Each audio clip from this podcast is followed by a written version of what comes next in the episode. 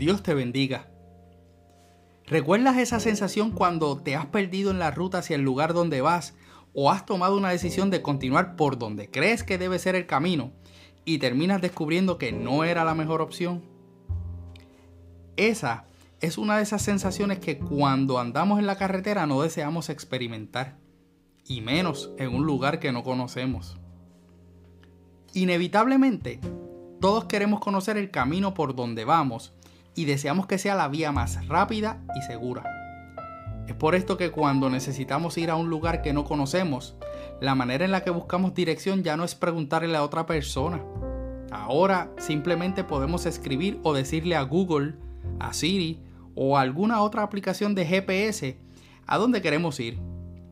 Luego de trabajar en la calle por 25 años, han sido muchas las veces que las direcciones que me daba alguien para llegar a mi destino terminaban llevándome a otro lugar, fuera porque me explicaban mal o simplemente yo no entendía. Así que, a Dios gracias porque podemos hoy en día hasta enviar a otra persona un pin con la localización deseada. En el plano espiritual, es vital que tengamos claro cuál es el camino por donde vamos. Este no es el momento de andar tomando rutas alternas y mucho menos siguiendo direcciones que no son las correctas. Son muchas las personas que desean ir por el camino llamado Jesús. Y otras lo han dejado y no lo siguen porque entre las diferentes razones o excusas, los llamados para dar la dirección, a veces no presentamos bien la ruta a otros para que sigan la travesía que los lleva al encuentro con su Creador. Son muchos los que ponen su mirada en los cristianos para decidir si toman el camino, pero no ponen su mirada en el Cristo Redentor, quien se presenta a sí mismo como el camino, la verdad y la vida. Jesús es nuestro GPS, nadie más. En Juan capítulo 14 versículo 6, ante la pregunta de cómo pueden saber los discípulos el camino al cual Jesús se refería, Tomás recibe una contestación a su pregunta de una manera contundente. Y hasta podríamos decir que llega a ser radical. Yo soy el camino, la verdad y la vida. Nadie viene al Padre sino por mí. En un breve vistazo por las diferentes versiones populares bíblicas actuales, todas concuerdan en la misma manera de presentar el texto. Jesús, ante la duda de Tomás, se presenta como camino, verdad y vida. Me gustaría que me acompañes en esta serie y que juntos profundicemos en estas tres palabras que Jesús usa para identificarse y que nos pueden ayudar a tener firmeza de nuestra fe y que debemos tener claras para estar convencidos por la palabra de cuál es el camino que hemos decidido tomar y por qué.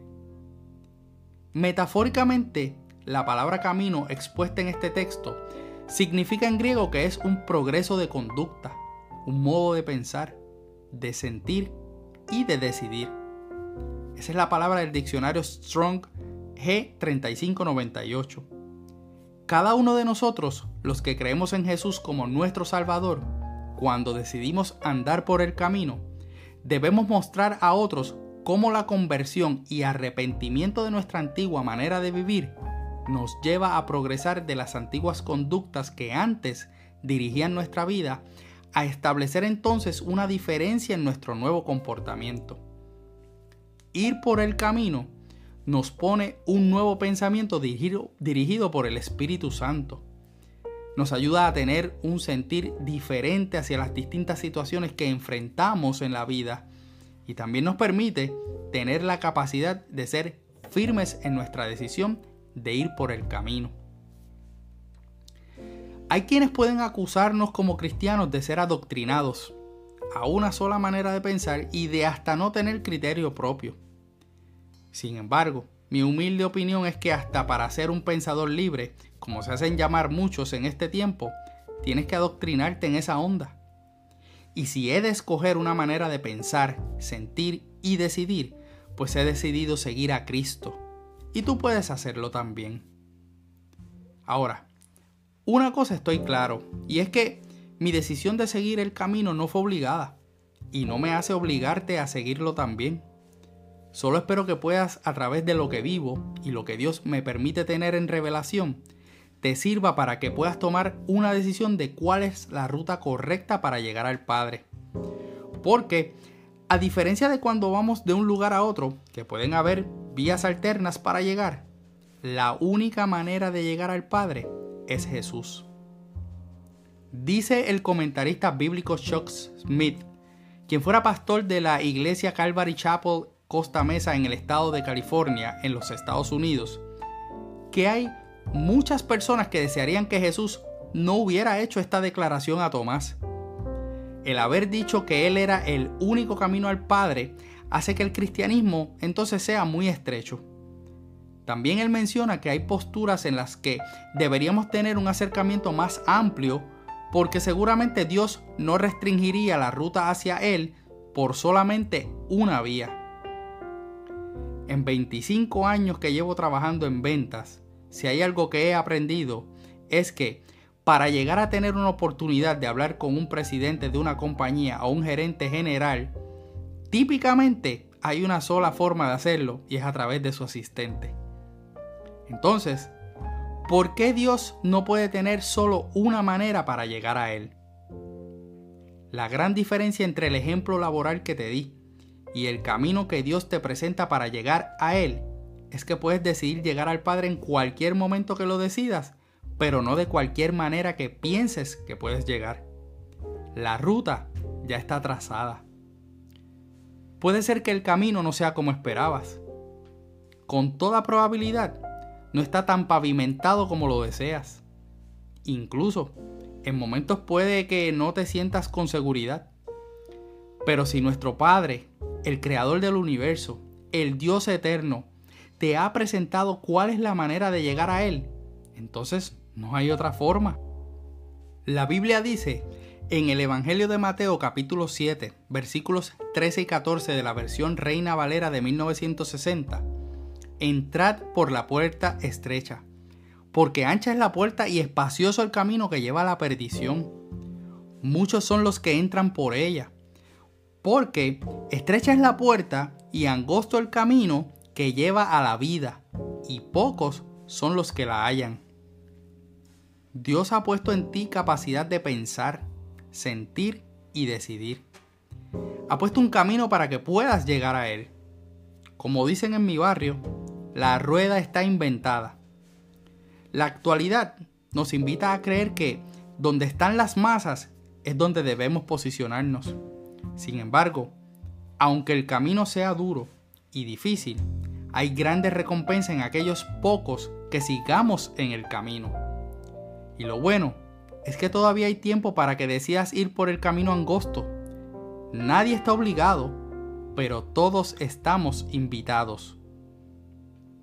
Durante el fin de semana pasado estuve en la hermosa isla de Vieques para unas mini vacaciones celebrando el cumpleaños de mi amada. Era la primera vez que estábamos allí y aunque la isla no es muy grande, usamos un GPS para movernos de un lugar a otro. Saliendo del conocido Parque de la Ceiba, decido tomar la ruta más larga para ir al hotel donde nos quedaríamos. Ese camino resultó ser uno en donde la carretera se terminó y nos vimos pasando por un camino en tierra muy pero muy estrecho por más de 25 minutos. Y aunque la experiencia no fue la más placentera, al salir al camino pavimentado nuevamente, tuvimos la oportunidad de ver unas hermosas vistas de Vieques que de ninguna otra manera hubiéramos podido ver. Finalmente, llegamos al hotel donde allí le esperaba a mi esposa la sorpresa de que la habitación estaba decorada y preparada con el motivo de su cumpleaños, y para ella fue una emoción muy grande. Ahora, piensa que el camino puede no parecer el correcto, porque nadie va por esa ruta. Piensa que te puedes encontrar con los deseos de regresar e ir por la ruta por donde todo el mundo va. Al igual que esta experiencia que tuvimos en Vieques, el camino al Padre puede tener todas las señales para que desees ir por donde van los demás. Pero tú mantente firme. Solo esa ruta te lleva al Padre donde Jesús fue a preparar lugar para ti. Y Él es el único camino para llegar. Dame unos minutos más. Permíteme orar por ti. Padre bueno, gracias por tu misericordia. Gracias por darnos en Cristo Jesús el camino para llegar a ti. Ayúdanos en este tiempo tan complicado y confuso a mantenernos en Él. Aunque parezca que cada vez somos menos, tú quieres que seamos más. Danos fuerzas para seguir. Respáldanos con tu Espíritu Santo para que podamos mostrarles a otros que tú verdaderamente eres el único camino al Padre, a ti, Señor. Necesitamos de ti para firmar nuestros pasos. Te lo pedimos en el nombre de tu Hijo Cristo Jesús. Amén. Te invito a que sigas en Spotify y Apple Podcast esta publicación semanal. Y si estás en Apple, tómate unos minutos adicionales y en el área de reseñas y clasificaciones que está en la parte de abajo de la página principal de Byte de Fe, pongas allí 5 estrellas y un breve comentario. Eso ayuda a que este podcast siga descubriéndose en otros lugares. También aprovecha y compártelo con otros a través de Facebook, Instagram y hasta por WhatsApp. Soy tu hermano y amigo José Molina y junto a mi hermosa esposa Sonia Riera servimos al Señor con mujeres a nuestra amada congregación de la iglesia AMEC, Casa de Alabanza, una iglesia de presencia localizada en el pueblo de Canóbanas en Puerto Rico y cuyo pastor rector es Misraim Esquilín. Deseamos que Dios te bendiga.